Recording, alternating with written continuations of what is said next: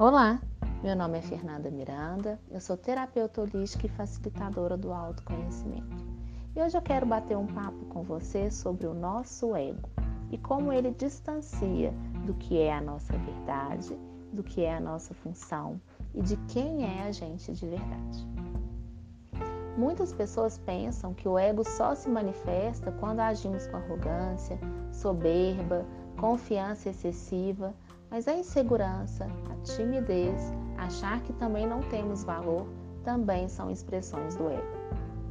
Ambas as expressões são têm o foco em si mesmos, buscando atender às nossas necessidades, carências e desejos. O ego gasta energia e pensamentos em si, nas próprias necessidades e não considerando todo o contexto e todos os envolvidos. Por exemplo, uma pessoa tímida e uma arrogante, ao fazer uma apresentação, a preocupação do tímido é a vergonha, o desejo de não querer se expor. E a do arrogante é se exibir, querendo elogio, aplausos e ser admirado. Mas a questão principal é a apresentação do conteúdo e a entrega de informações que precisa ser transmitida e compartilhada é o que se tem para oferecer ao outro, é para você colocar o que você sabe a serviço do outro. O mais importante, então, é o que você tem para ofertar. Esse é o foco.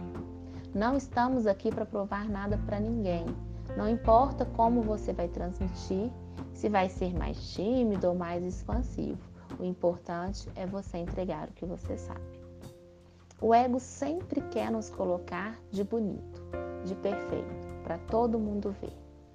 E quando alguém percebe algo diferente em nós e que nós julgamos ruins, que não é algo pessoal, não é nem para a gente levar para esse lado, não é para a gente se sentir pior ou inadequado, não é para a gente esconder ou se sentir culpado, é apenas uma parte nossa também. E claro, também não estou sugerindo aqui para ninguém sair por aí expondo essas partes, mostrando o seu lado que você não se orgulha tanto. Mas uma coisa é você saber que esta parte sua existe e não negar ela. Escolher conscientemente não mostrar. Mostrar mais daquilo que você gosta, que você admira, que você se sente bem. A questão não é você esconder isso das pessoas. É você esconder isso de você. É você rejeitar uma parte que é você também. É você negar essa parte. Essa parte sua também te traz aprendizados. E você querer evitá-la, cria ela, cria nela, na verdade, uma potência. E ela acaba se apresentando de forma repetida na nossa vida, para a gente poder finalmente integrar o aprendizado que ela quer nos trazer. Como falei, não precisa expor para os outros, mas é preciso você expor para você.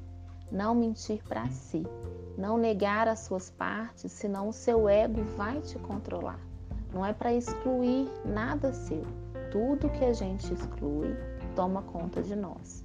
E desse lugar, quando você assume isso, ninguém vai mais poder tirar vantagem e falar algo sobre você que você não saiba e te assustar, te constranger, te deixar para baixo e minar sua autoestima. Todos nós temos nossas partes sombrias que a gente não gosta muito, mas você não é só isso, né? Dê um espaço dentro do seu coração para você ser isso também. Lembra, quando você sabe quem você é, você tira o poder do outro, você toma o seu poder. Então eu te pergunto agora: até quando você vai ficar permitindo que o outro te diga quem você é? E mais, investigue. Quem é você quando você não tem nada? Quem é você quando não tem ninguém olhando? É uma forma da gente reconhecer nosso ego. Isso aí é você também. Se acolha por inteiro. E assim o amor próprio pode surgir é quando você para de achar que você é os papéis que está desempenhando e começa a se amar pelo que você é de verdade. Não é se amar daqui a pouco, quando você for X, quando você se livrar de Y, quando você não fizer mais E. É se amar exatamente como você é agora, com todas as suas habilidades, qualidades, imperfeições e defeitos.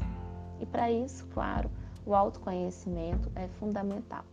Saber quem se é, olhar para o desconforto, desconstruir o atri atriz ou o ator que habita em nós, né? Que a gente foi se tornando porque alguém falou que a gente deveria ser, é fundamental.